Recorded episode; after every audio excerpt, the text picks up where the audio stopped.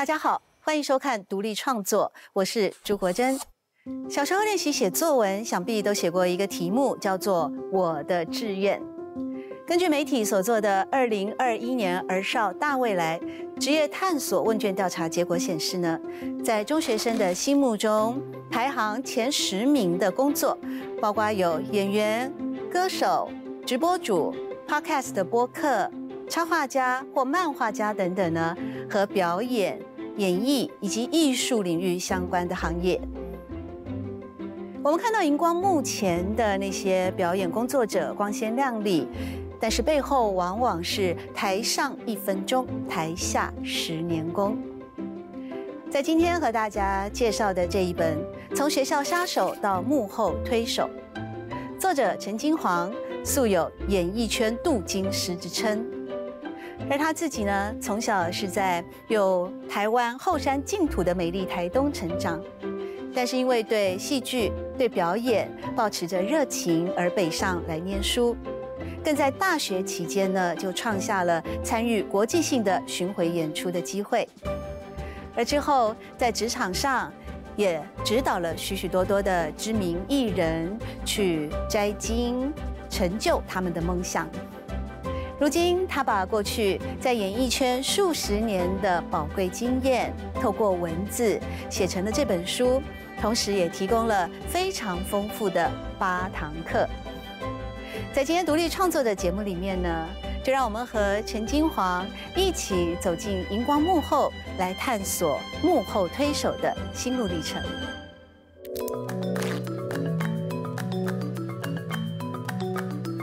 就有点像是四十五岁要转五十岁，想要给家人一个生日礼物。所以就因为我我爸妈都考上国立艺术学院的第二年。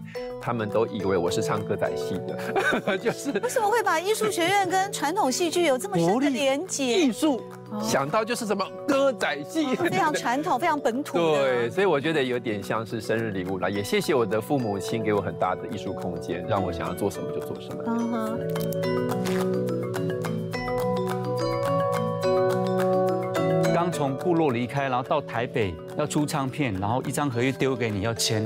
真的看不懂，看不懂，真的看不懂。学校没有教，没错，没错。我对于那些文字哦，比方说每个包括，但不限于，对，每次都出现。有啊，我书上有写哦，包括，但不限于。我觉得我每次听到这个哦，现在还是会蛮火的，你知道吗？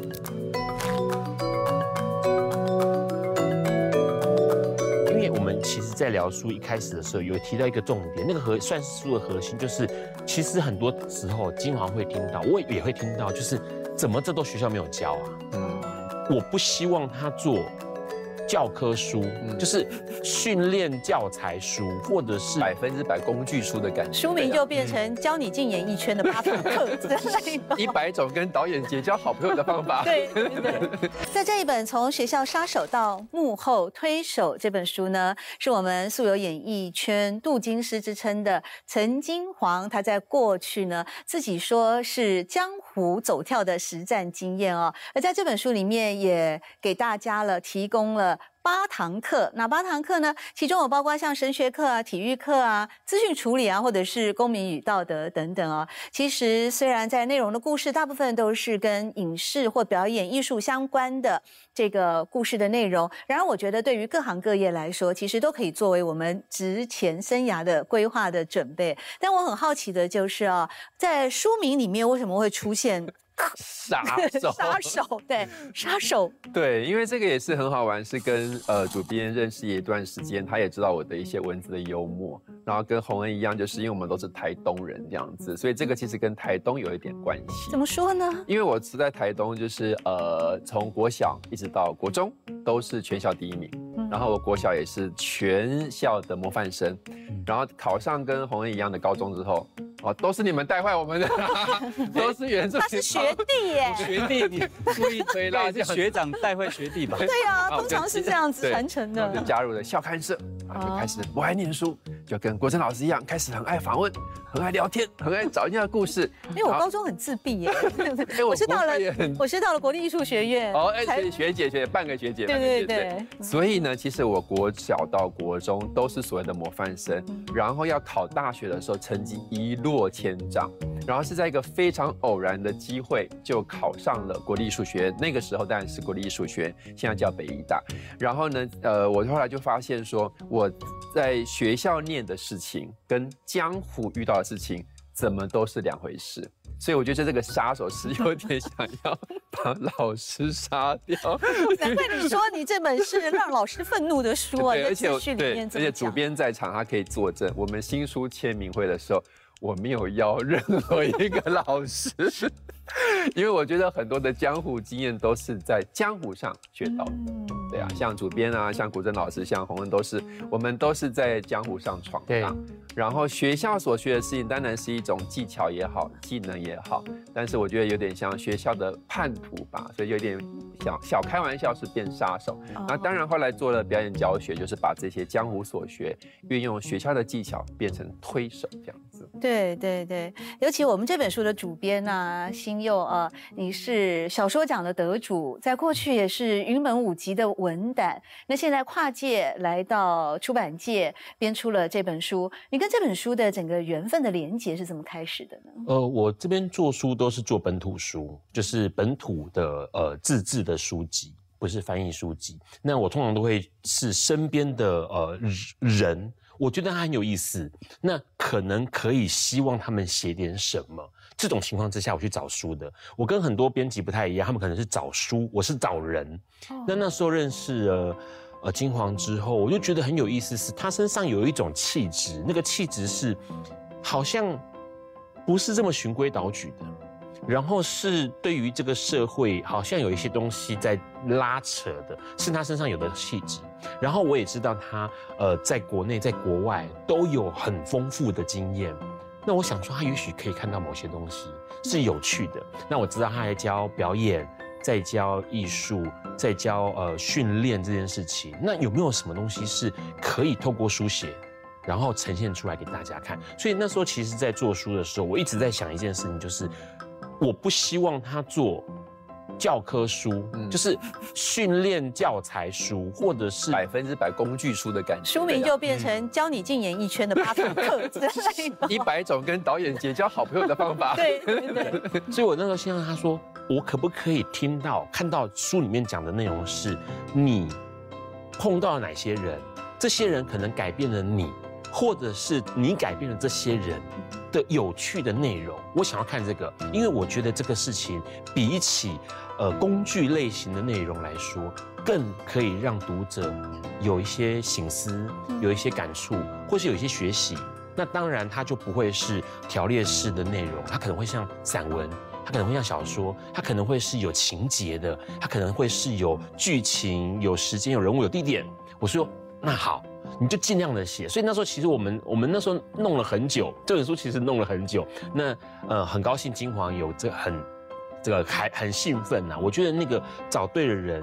这个人他要很兴奋，很期待自己有想写东西，那自然就会写出好东西来。那时候是金黄想说，有没有讲生日礼物对对对对对，就有点像是四十五岁要转五十岁，想要给家人一个生日礼物。哦对，就因为我我爸妈都考上国立艺术学院的第二年，他们都以为我是唱歌仔戏的，就是为什么会把艺术学院跟传统戏剧有这么深的连结艺？术哦想到就是什么歌仔戏，非常传统、非常本土。对，所以我觉得有点像是生日礼物啦。也谢谢我的父母亲给我很大的艺术空间，让我想要做什么就做什么。嗯哼，你出书以前认识他吗？呃，应该说我们是在二零二零左右认识，，一个演唱会一个演唱会的活动。哦我还以为你为了认识金黄，跑去参加他的表演训练。没有没有没有，我希望宁愿选你儿子，不要选他。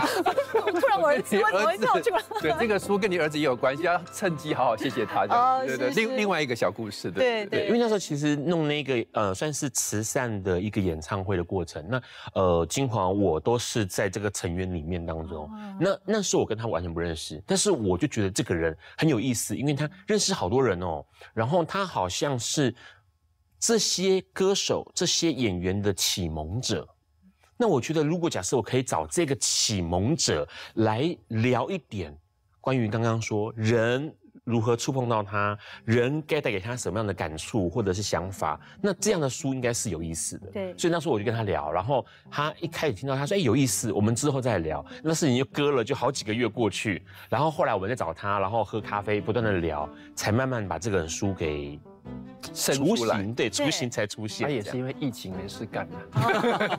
而且还有一个很漂亮的定位，叫做演艺圈镀金。啊，有有有，这个这个抬头，啊快对，镀死了，金快死。了。那我们今天有金曲歌王在现场，出新专辑了耶！王宏毅是金曲歌王，而且得过非常多的金曲奖，还有呃小金钟啊，广播电视的这个部分也都得过而。且也演过舞台剧，对，演过舞台剧所以你这个等于说是自带金金量啊，金自带含金量会送啊会。送啊，对，对，好像四月底也出了新专辑。对，这次呢，呃，刚刚金黄学长出了一本书嘛，哇，对，那我其实也出了类你似这好像音乐书的感觉。对啊，哦。对我这次出了，呃，相隔二十二年之后呢，再度推出的全布农族语创作专辑。啊，那这张专辑，呃，主要我讲的是我小时候的生活，然后我一直觉得现在怎么讲，现在年轻人不管做什么都依赖科技嘛，嗯，好，甚至是自己原住民的一些资讯哦，查自己部落的一些资讯都上网查。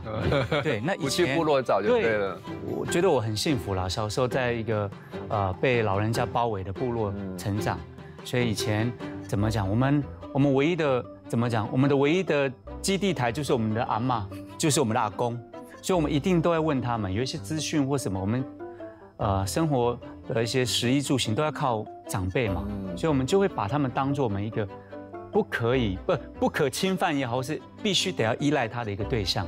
所以常常就会，就为什么我的创作一直到现在啊、都还是会有一些情感，有一些部落的一些元素在里面，其实是受到他们的影响很深的、所以呃，我为什么叫 Mushkun Gada？因为我小时候最常听到。呃，老人家讲的就是哦，我们一起做什么？呃哦 m u s h k u n Gada，我们去教会 m u s h k u n Gada，我们去哪里？我们一起吃饭，我们一起去山上工作。所以 m u s h k u n Gada 是我一整天哦最常听到的句子，尤其原住民嘛，在部落大家都做是坏事，我的同学就讲这句话，木嘎达，就是这个 感谢他。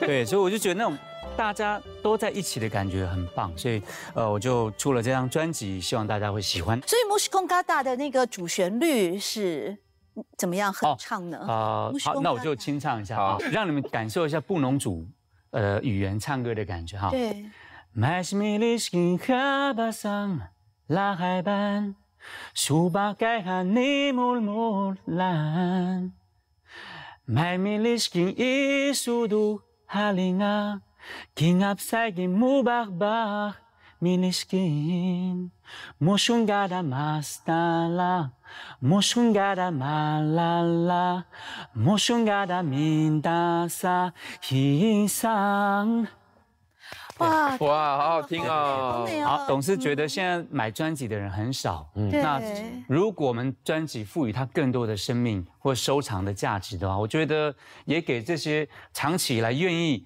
啊、呃支持买专辑这件事情的人，对。给他们一个这样的一个呃 feedback，就是我们其实是很在乎你的感受，对，对，除了音乐之外，我们更在乎你拿到这张专辑的时候，我们有一些东西是啊、呃只有你跟我哈、分享才有的连接。嗯嗯，那你说在线上听音乐什么的，或许你听得到音乐，但是你可能就看不到我在这张专辑啊、我所赋予的其他的这种生命的一些历练跟感受。嗯，对，我觉得就跟买书一样吧。对啊，对不对要翻才会有那种对啊哦感觉。你看，我还做了这么对啊，多的我刚刚对看到，而且我不嗯得不夸奖你们的幕后团队，耶，嗯我我真的不是拍马屁哦，我第一次遇到，就说企划两个企划的同事、制作人，那包括主持人，全部都是把书看完。那因为我们事先有做电话预防嗯然后所有的问题他们都非常清楚，说第几个章节、第几篇这样，嗯那甚至详细到说。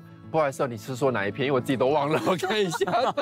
我觉得真的是很厉害。对，其实刚才呢，呃，我们洪恩哦，为我们大家现场清唱的歌曲，我觉得非常的动听哎，因为这个曲调在我听起来，其实已经融合了在过去，就是感觉有一种传统跟现代的融合，它现代性蛮强的。对，我到现在还有那个记忆点。噔噔噔噔噔噔，你果然就演艺圈镀金石啊！你 马上有那个记忆点的。对呀，那你过去从事这么多的表演工作，尤其是在大学又是念戏剧系，其实，在大学开始就国际巡回演出，你有涉猎到唱歌这一行吗？呃，我们当然所学是学戏剧，但是自己所学，不管是唱歌还是肢体还是跳舞，都是你自己有兴趣去进修的。像为什么我跟新友一样，跟云门舞集很熟，是因为我在大学一年级就自己去戏剧系，然后自己以为是芭蕾舞者，就跑去舞蹈系修课。对，所以我觉得戏剧，我们那时候常常跑去舞蹈系。你们是偷看嘛？你们的美女去都会有人吹口哨啊。我们去都说社长社长走开走开，绝地不要看这样子。你真的好了解那个文化，对。泸州时期都是这样看舞蹈的这样子，对。对，所以我觉得艺术的本身有趣，就是说像洪文是以艺术创作唱歌的方式。那我觉得艺术创作有一个很棒的，也跟这个节目扣得很紧的一个宗旨，就是跨界。对对，所以我觉得不管是歌唱，嗯。不管是文本创作，不管是呃我们的本科系是戏剧，不管是您刚刚说的唱歌，甚至现在很流行歌舞剧，你要舞的部分，肢体还有分你是舞蹈还是肢体的开发等等。所以我觉得艺术本身是一个很好玩的跨界的平台。所以我自己虽然不是所谓的歌手，但是我们觉得呃我自己觉得是都是在一个艺术领域里面。所以你看我们聊这么久，我还是记得，那那那那那那那，我到现在还是记得。俄国戏剧大师斯坦尼斯拉夫斯基说过：“没有小角色，只有小演员。不要因为你在剧中担任角色的大小，而影响了你信诺一个剧场的精神。”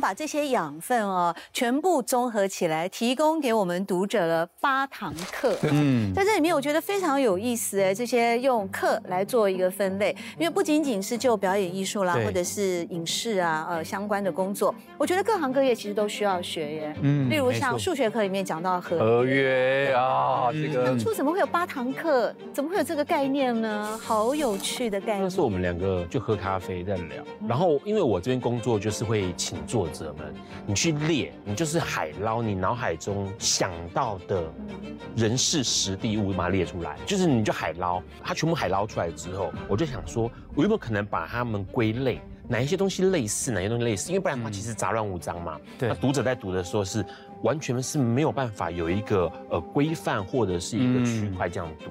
那那时候。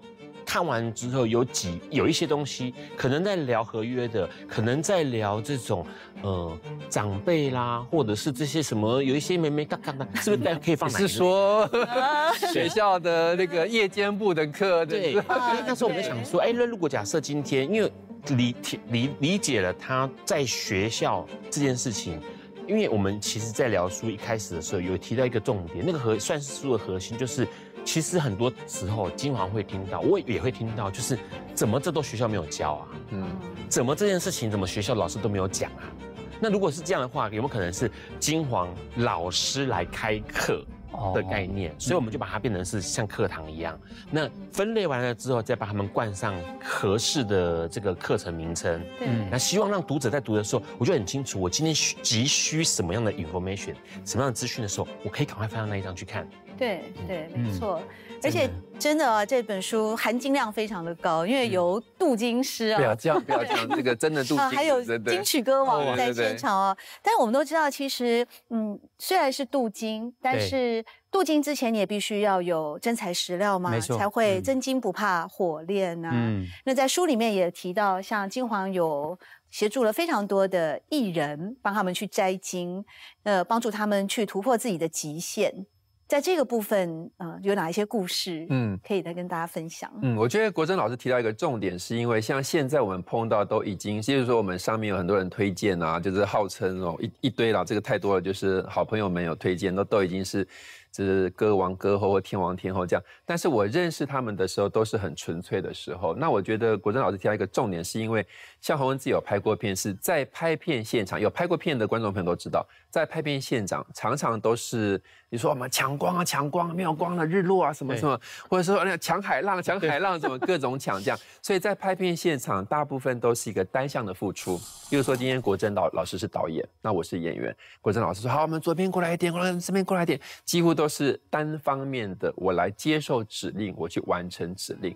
但是一个很大的不一样的是，在表演课的时候，假设今天是红要拍片了，他放在我们的教室的时候，他绝对不是拍片的现场。所以第一个我没有时间的压力，第二个我没有角色的出戏，我就是看洪恩，我们是一个双向的沟通，所以我都用一个小 paper 是。哎，洪恩，不好意思，因为我没有你这个成长经验，我也不会唱歌，所以这堂课哦，我是你的学生哦，嗯，所以你来告诉我这个角色你会怎么演？对，所以我觉得小 paper 是你首先让这个演员会放松，不是像拍片像是一个单方面的指令的服从。对，所以当这个角色，当这个演员慢慢的有主控性，去对这个角色有看法了，他再回到国珍导演这边的时候，他就说，哎，导演，我觉得这个角色啊，应该怎么样，应该怎么样，他就有一个所谓的自发性。对，所以我觉得拍片现场是一个单方面的指令的给予，但是表演可以是一个双向的。我觉得这个跟拍片是非常非常大的不一样。嗯。可是我当年就是戏剧性的逃兵啊，所以我就没有碰过学姐呀。啊，不，你个考吴倩呢，赶快拿马去摘金，好不好？他是我同班同学，我们是第五届的，在国立艺术学院的时候。对。但当时的戏剧系的训练真的非常严格。可是你在念那个戏剧系的时候啊，其实你后来就展开了你的一个国际巡回了嘛？你甚至因此就到法国去。你经历了一般的大学生没有办法经历的。而且我偷偷跟你讲，我连学像学姐都知道，我没有做毕业制作哎。你怎么可以逃掉这个？这个是最摧残人心的过程。杀手对，因为我的老师是北安老师，他就他真的跟我讲说，他觉得我在法国剧团这个经验够了。嗯。那是什么样的经验？我觉得真的很难得。这个这个，我我尽快讲，不然怕讲到三天三夜这样子。就是 我在大学五年级的时候，就是大学的最后一年，有一个法国导演来我们台湾选演演员，他非常的清楚就讲说，我只要在国立艺术学院，就是现在的北艺大，我只要找一个人，他很清楚讲。然后那时候在台下什么呃大宝就是戴立人学长，嗯，然后张凤书凤书学姐，心灵钟心灵，大大哇法国团队这样，我一个这样小朋友，我在最后一排这样。睡死，然后说讲什么话，我完全听不懂。这样，我真的不夸张。结束之后，那个法国导演直接就噗噗噗走到楼梯说：“那个这位同，当然用英文讲，他就说你要不要来演我的戏？”我就说，我就醉眼惺忪说，我我没有听你演讲，而且我没有 看过你的演出，也这样。然后他就说，可是我们可以去欧洲巡回。我说，哦，好啊，立刻答应他。那我说实在，那个时候我才大学五年级，我根本我们那个年代是没有呃当兵是不能出国的，我还签了很多切结书。所以那时候跟着法国剧团去法国啊，去城市，呃，台北也有巡演，去法国巡演，我觉得真的是完完全全打开我所有对表演的态度，还有对。生活的态度，嗯，所以我觉得大五这个法国经验对我来说，虽然现在已经时隔很久，而且我们那时候的女主角之一是凤小岳的妈妈，哎呦，的妈妈，对对对，所以我觉得国宝哎，对啊，这样这样，孙老师是这样，对，我们都合作过的，所以我觉得那个时候就是也算是这个书的前传嘛，说原来外面江湖有这么多的事情是学校没有教的。嗯，整个巡演完，北安老师就跟我说，当然我也偷懒，他可能也偷懒了，他又要被杀了。就说他觉得我在国外这个的资历跟这个演出，真的是像一个很完整的制作，这是学校做不到的，所以我们就把这个制作变成我的毕业制作。那刚才新佑好像听到为什么金华会被选为演员，有感而发呀？对，应该这样说，就是其实我在做书的时候，我一直很想要做的书是能够打开社会视野，或者是改变社会某些想法的书。那金黄身上就具有这个特质，因为他的经历。累积了很多经历，你想看那个在年轻这么年轻学生时代，跑去法国跟一群陌生人，语言也不通，台式英文，对啊，敢呢？哦，台东式英文哦，台东式英文，我先到这还记得台词哦，呃，哪一句？There is a 钱，还有尾音哦，钱，所以我就觉得他好像。呃，自己的视野被打开了，对，嗯，被迫打开了。那如果今天金黄来写书，他好像也可以打开读者的视野。对。这是我那时候做书的时候，我很开心能够遇到金黄，然后知道说，哎，他身上有宝可以挖，对，于是做了这本书。早知道我也开三十五万，对呀啊，合约要重签了，数学课自己要 念一下。对呀，对呀，数学课里面有讲到签合约的权益啊，特别是从事艺术表演工作者啊，嗯。往往就是比较梦幻一点吧，这么说，嗯因为对对艺术的一种纯真的内容或者很单纯的一种美的追求，嗯，往往对现实上合约权益的部分不懂得怎么争取，哇。更不知道怎么保护自己。这边镀金师一定有非常多的 惨痛经验，哦我今天分享惨痛的哦，在我们那个年代我就亏了十万块了。嗯。在张惠妹最红的时候，她也是我们台东的，对不对？嗯。哦，不知道拍帮她跟那个导演 啊这样子爆出那个到底是谁这样，反正就是那个年代啦，唱片圈很好的年代，就张惠妹的年代，我们就是合作的跟导跟某个导演某个剧组合作非常非常多的 MV，呃那时候就是认识也拍过倩莲的戏，就是在那个时候，所以其实因为我们那个年代不像是洪恩有经纪人的，我们那个年代都自己跑江湖啊，都是那种白天排完戏，然后上学校上完课去片场打工啊，哇，什么都做很开心。那那时候就很流行说，一个歌手在前面演戏，后面有很多的演员演一些情境。嗯那那时候找艺术学院最好啦，又便宜又好用，这样。那个年代我就可以赚十万，一天赚十万没，有，就是这呃，例如说是几个，你看两三个月，那时候唱片很发达，这样。嗯最后我一块钱都没拿到，嗯，因为导演跑了。哦好像以前常发生这种事，嗯对，然后那个是我的，真的就是，就说天哪，我我我怎么会把这个事情发生到？所以现在当然就是有一一一点点的经验之后，我就把它变成我数学课里面的第一堂，就是谈合约。对。因为，像洪恩一定有经纪公司，哇，我刚刚刚解约吗？说真的，我刚因为我出道蛮特别的，我不是一开始就到，不是因为打瞌睡？没有没有，没有因为其实我也不是一开始马上就到流行音乐唱片公司，然后马上就有经纪人帮我处理这些啊、比方说除了音乐以外的这些对行政啊、合约的事情。所以那时候我是跟蜂巢唱片合作第一张的主语唱片。那我觉得我自己也蛮幸运的啦，就是呃，在我出道的时候认识一个呃叫刘志俊教授的一个，我都叫他老师啊，刘老师。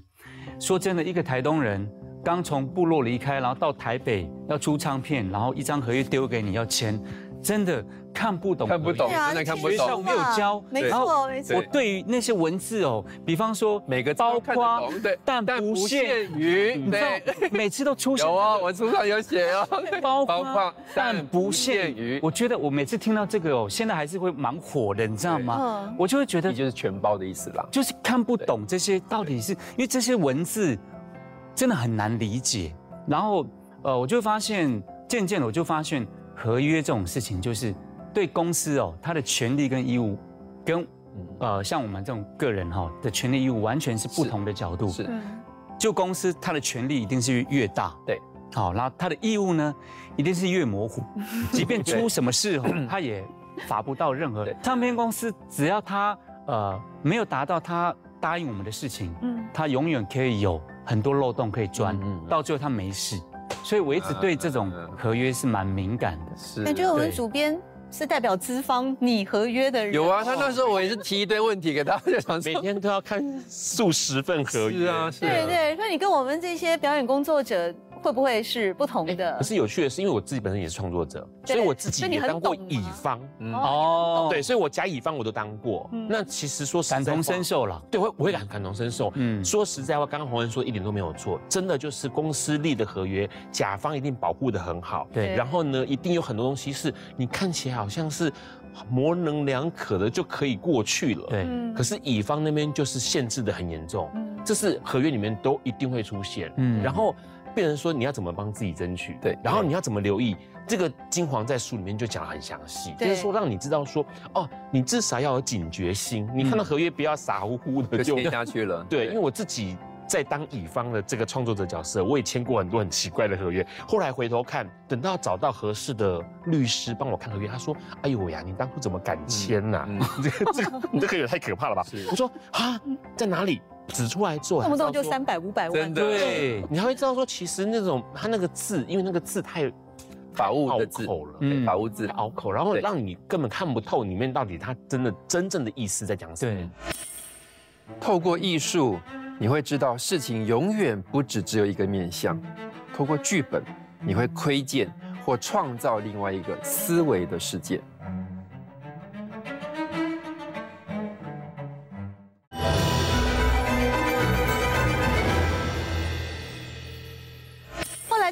处理课遇到哪些很瞎的？我跟你讲一个自我介绍。简历，例如说，你例如说啦，我讲个最简单的，小壮丁就是国珍老师的儿子，嗯，谁都不认识。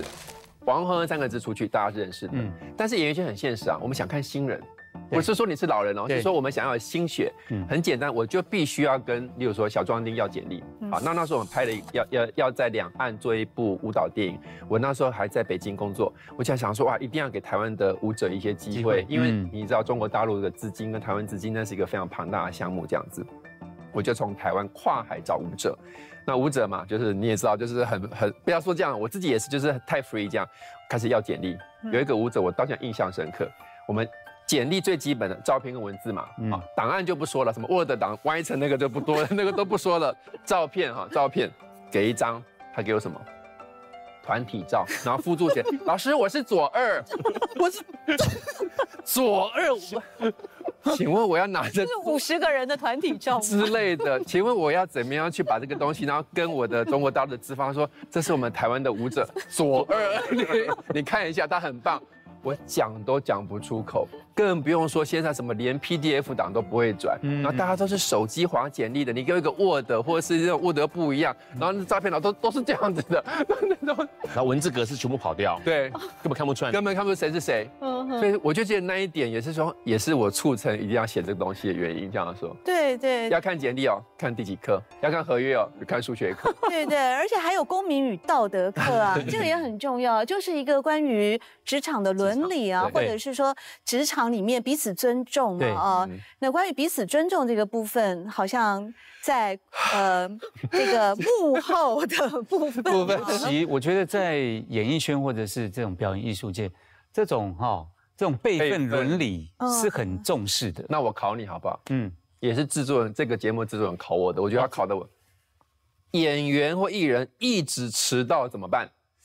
我正要问这个，怎么办？怎么办？我觉得 他都看你没有，你有迟到吗？因 为你是金曲歌王，对，我觉得我说真的，真的就是看你的辈分了。如果你够大牌，可以迟到，可以迟到啊，可以。嗯，对，真的，我曾经唱过一个商演，然后我明明就是我的时间是大概三三加一的时间嘛，然后因为下一组就是啊另外一个更大咖的歌手迟到嘛，我就多唱了三首歌这样。有多收钱吗？没有多收钱啊，你就因为制作人三十五万一票玩到底，就吃到饱就吃到饱。主办单位说啊，不好意思，下一组歌还没来，可不可以再拖一下？对，所以就变成叫多唱歌这样子，这个还蛮常遇到的啦。那或者是啊，应该很多这样的秘辛啦。所以我发现一个规则，就是你只要在这个行业啊，你只要够大咖。都 OK，稍微有一点点反对红的一件事，我有遇过一个真的超级大牌，我们的业界老师，他迟到，当然他就哦在路上啦，在路上这样子，所以我那一圈那一篇的文章就是你是在黄泉路吗？很敢写对吧？他那一天是这样这样，他最后是没有到，哦，猛不猛？哦，没有到那真的就我觉得就是，所以呢，我有一个比喻，我觉得演艺圈很像是有各种的杂草。一定有一些不管是大牌小牌的杂草，所以我的那个思考逻辑是：如果我们现在的本事，你没有当除草机的本事，你就自己长成一棵树。对，你把你的游戏规则弄好，所以你慢慢就会累积一样跟你不迟到的人。像我知道，像杜丽创作的那个节目的制作人，跟我一样是工作二三十年，从来不迟到一分钟的。嗯，我就觉得这个是我要合作的人。对，慢慢的，现在现在跟我排练都知道说，哦，排金黄老师的绝对不能迟到。而且我以前怎么样知道？我在把那个入口排练场，我会放一个存钱筒，嗯，时间到了之后就把存钱筒摆过来。你要跨过你自己，我就说，哎，迟到一分钟，你自己良心丢啊。哦，就让他们丢钱，就慢慢的用这种玩笑话的方式，嗯，组织了你长成一棵树之后，慢慢，不然我如果按照洪文这个逻辑，那大的只会带坏小的啊。嗯，对呀，听起来好像。对呀，刚刚刚金黄说这件事情，就是自己长成一棵树这个，因为我在云门工作过嘛，那云门就有一个很有趣的情况，就是，呃，台湾的表演艺术团体开记者会多半都会迟到。就是迟到开始，是记者迟到还是团体迟到？表演团体要等记者来，所以就延迟开始。嗯，所以是记者迟到，对记者迟到，所以团体就会开等记者到了，我我才开始我的记者会。嗯，可是云门的记者会从来没有一个记者敢迟到，原因是因为从以前林老师就直接。我们时间到了就开始，对他来说，记者会视同正式演出，嗯，大幕拉起来就是拉起来了，所以我才不管你到不到。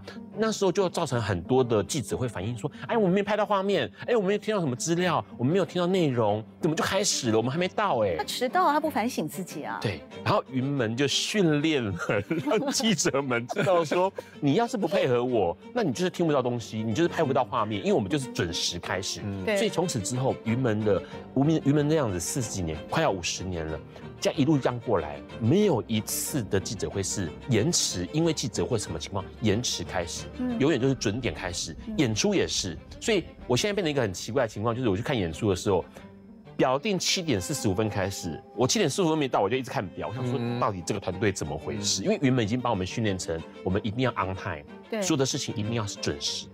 对，可是我希望他这样子的一种教育训练啊，是具有普及性的，才能够。对，他要长成一棵树嘛，所以我们就知道说，这个有英文的拼音这样子。对对，在书里面还有一个是表演艺术课，那表演艺术课的部分，你一开始就提到，其实现在有非常多的表演工作者，他们都流行去考证照。嗯，考证照有加分的作用吗？要讲实话吗？发生了什么事呢？好，首先我觉得这不是一个二元的问题，就是说不是说 yes or no 这样，那我只能说有限。就是这个证照是有限，那为什么要这样说？我觉得是跟你做过的作品，或是你跟的老师有很大的关系。因为说实在话，这个业界有太多人在教表演了，不管是教唱歌、教跳舞、教表演。那我常常跟学生讲是，没关系，你就是遍地开花，只要你听得懂这个老师的指令，他可能就是你的好老师。嗯，但是你不要拿一个证照跟我说，老师我上过史塔尼斯拉夫斯基的课，或是 Master 的课，或是 Michael c h e f f 的证照，这样我。真的遇过什么门派都有，如果好，那你演给我看。一演，我就说千万不要说是我的学生哦。所以我觉得是有限，它只是有点像你拿到入场券，就哦，你至少曾经接触过这个体系。但我觉得在。我有一个比喻，就是你可以把你踏进演艺圈，有点像是你呃为自己的一个演艺圈的生涯规划。所以我觉得踏进演艺圈的五年、十年、十五年，但是因为现在自媒体很发达，所以这个时间可能要缩短，可能三年、六年、九年，当做一个你自我审核的考核，你三年内。都你可以随便乱做，你要去跳舞也好，要去唱歌没关系，因为你年轻，你给刚踏入演艺圈，你不要抱怨，没有三十五万，三千块也去做，对对，去累积经验。但慢慢的，你发现为什么你可能混了九年之后，你还是拿着这个证照到处跟人家讲，但是你没有一个剧组 audition，就是你甄选没有选上，那谁的问题？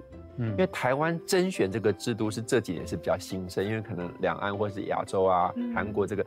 早期都是我认识你，认识谁就去演戏了，谁给你甄选呐？对不对？对，你长得漂亮，妹妹也很漂亮啊，上校有没有两 两个去主持举光源是，我们就不可能的。没有啦，我们是考试进去的。对，所以你看，就是甄选这个制度。对，那因为现在台湾有很多的甄选，慢慢的学生才知道说，我可能要靠我自己的力量才会拿到这个角色喽。嗯，不是说你认识谁认识谁就上来了。所以我觉得证照只是你一个入场券，但你还是要经过考试。你不是证照等于你考上了。嗯，我遇过太多拿这种，我讲这个是 谁给你的？你是 A 四 G 印的吗？对。而且考试还包括它的过程的历练嘛。嗯。你必须要不断的尝试各种角色，比方演戏啊，比方写作也是要不断的累积作品啊，歌唱应该也是。但我我我自己本身出道就很特别，因为我那个年代呢，就是你要去参加大量的歌唱比赛，嗯，然后让。呃，可能线上的制作人哈看到你，好发掘你，或者是可能唱片公司的 A N R 或者什么经纪人，你才可能有这个管道进这个所谓的唱片圈。嗯，那我当时也是寻寻这个途径，好大参在大学时期我就参加大量的歌唱比赛，可是不管我的名次好坏，我几乎都不受那些经纪人或者是现场评委的青睐，这样我就觉得。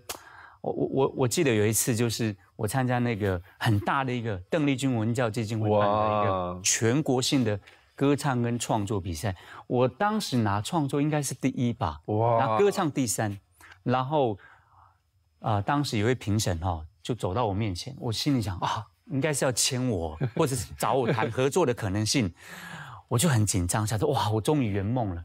我就心里就开始有 OS，他问我什么，我我该怎么很得体的回答他的一些问题。就他问的，走到我面前问的第一句说不好意思借过。我想说啊，怎么了？哦请问厕所在哪里？不是，他要他要找的是后面那一个，啊，然后那现在后面那个有红吗？呃还在这个业界，还在几个字？几个个字？四个字。他马上问到关键的对题目。然后呢，他就找他谈，然后我反而就我那时候蛮失望的。好，中间呢我就想说，那我可能就大概跟这个音乐圈无关了。那有一次，我就在一有某一年的圣诞节的活动，我就我的阿嬷，啊，她看到很多大小朋友在唱歌跳舞，因为她只听得懂主语嘛，她听不懂中文。我的阿妈就跟我说，嗯，你可不可以写一首歌？因为她知道我会写歌嘛，对，啊，写一首阿妈听得懂的歌。嗯，哎，我那时候想，哎，对哈，我怎么从来没有写过主语歌？哦，那我我自己本身也还会还算是会讲主语的人，我就开始写歌。哇，我第一次写歌写到自己会掉眼泪。感动了。嗯好，然后我第一次写歌写到那种，我不期待别人给我打分数，我只期待我的呼大是我的阿妈听了我的歌会很开心、很感动。哦，这一写写了一首还不够，欲罢不能，就开始写，投入创作，我就开始写了很多首歌。然后这个歌后来，啊、我大学毕业的时候，我没有办法像金黄一样不用交毕业制作。那我想说，刚我都已经写歌了，也把这些 demo 都录起来，我干脆自己做一张唱片算了。嗯，所以我就啊，所以你的毕业制作是做一张唱片，就做一张太猛了吧？我就从设计、包装、海报，我甚至还办了一场演唱会，包含门难怪我们很多人都很穷哦，哇，不知道把钱花在这些地方。对对对对，然后重点是因为都已经做一整体，然后老师看到这个呃包装设计很完整，然后听到我的音乐也觉得很好听，就跟我买啊、我的有有的用公关片送，嗯然后好中间呢我当兵啊毕业了，当兵两年啊，第二年我突然收到那个蜂巢唱片的电话说，哎，我们在南头听到你的这个真的是因为那个你的毕业制作，啊，反走过必留下对他说这才是真正的 license，对这是你的执照啊。对，然后他就说我在南头听到你的作品，可不可以跟你谈合作？我就这样，这个这个因缘际会下就踏进这个演艺圈，我就觉得阿妈的一句话，对，要我写主语歌，翻转翻转了我对呃，应该是说打开了我这个梦想的这个这这扇门这样。嗯对所以我觉得，呃，对我来讲，我觉得演艺圈，我觉得还是要有作品。是，而且要有热情。灯光组似乎成了我第二主修的不二选择，因为浮夸的我总喜欢这种有寓意的解释。明明是舞台的照明灯，却因为渲染和干冰的效果，也可想象成投胎，或是与人为善的诠释。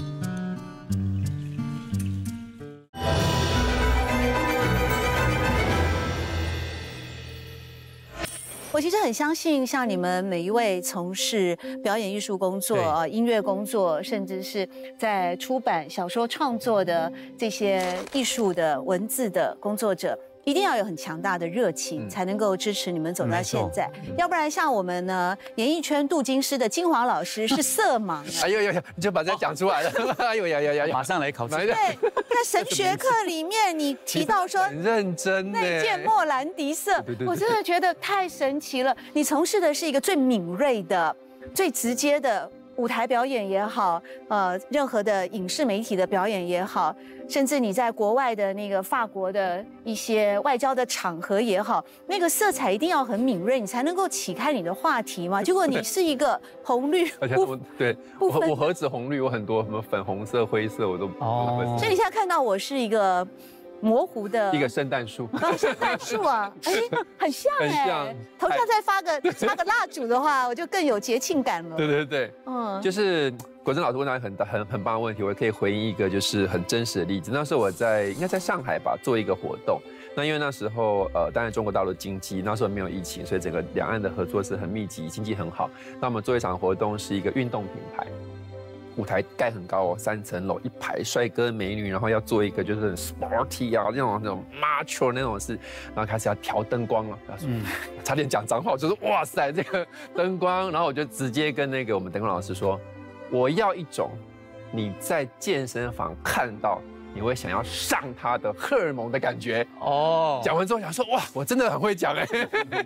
对，所以我觉得这也是会扣到一个表演的东西，是表演没有标准答案，但是你要有感觉。对，你对角色是什么感觉？对，你唱这首歌是什么感觉？一样的，我觉得有色盲也帮助到我。我要的灯光是什么感觉？嗯，所以正式演出的时候，我根本不知道他灯光老师调成什么样子，但我有感觉到那个荷尔蒙要爆发。我们调了一个好像类似是整个打背光，那应该就是红红橘橘啊，应该应该，然后那种振奋音乐，然后喷干冰，然后一排帅哥美女，然后泳衣那个，然后做健身这样，然后客户就说哦，这个很 man，这个这个好像，我想说哇，好险，对，所以我觉得感觉是因为色盲这个缺，不要说缺陷啊，这个条件，这个条件上的差异，对条件上的差异而衍生的一个我对于事情的感觉，在神学。的眼光，在我的信仰里面也经常神父会提到，人生要有裂缝，你才有光进来嘛。对，如果没有裂缝的话，你就密闭的空间，你怎么会有光？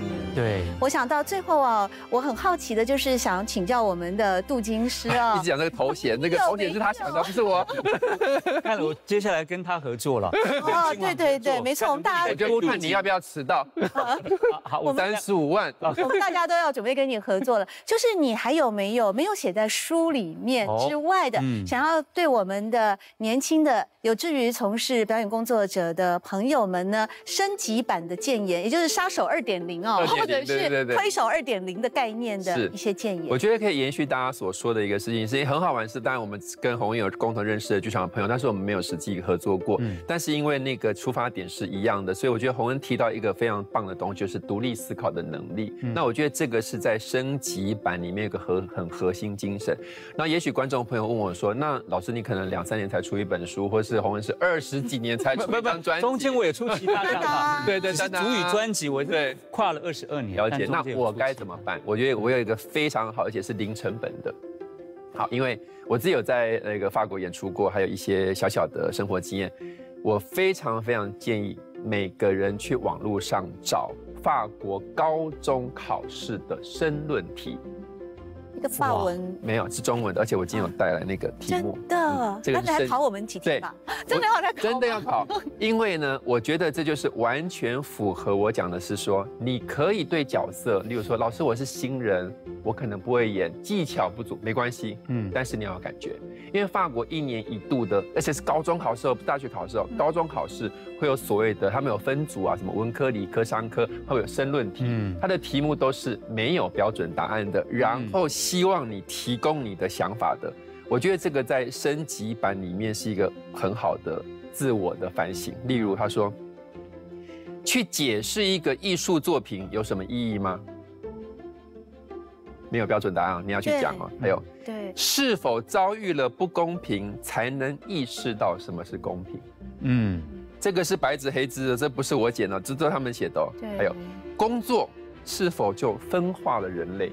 嗯，你看这些是完全零成本，但是可以变成是创作者也好，演员也好，歌手也好，你的升级版，零成本啊，一块钱都不用。金光讲这些会让人想到。台湾的教育怎么？对，所以是不是要杀手？对，你还要升级为推手，真的不能光当杀手。真的是不是不能给老师看到？不会啊，我也是老师，但是我觉得非常的有用。对，像刚才的那些哲学思辨的提问哦，其实它会让我们反求诸己。有的时候你必须要先认清楚自己的内在的情况，比方你适不适合走这一行啊？比方有没有热情啊？你是不是随波逐澜、人云亦云呢？还是你有独立思考的能力去对抗呃外界可能不认同你，或者是别人对你的不理解？但这个过程一定会经过非常多的翻腾或是纠结，甚至可能跌倒再站起来。但无论如何，只要你能够从杀手。升级到推手，我相信人生就一定是在进步的路途当中。嗯，今天真的很高兴能够邀请到我们，我要来讲镀金师了。这个 不要这样讲，想出来这个灵感真是太好了。就是行销手法，行销手法，但是很有效，而且我相信也会让很多有志于从事演艺工作，甚至各行各业都可以从这里面的八堂课啊学到。人生的职涯选择前的一些谏言，而且是肺腑之言的一些谏言。今天我们的读书会呢，进行到这边也要告一段落了啊！非常感谢各位的提出这个良心的，而且很深刻的内在的一些经验，和我们的观众朋友们分享。谢谢，谢谢，谢谢，太好了。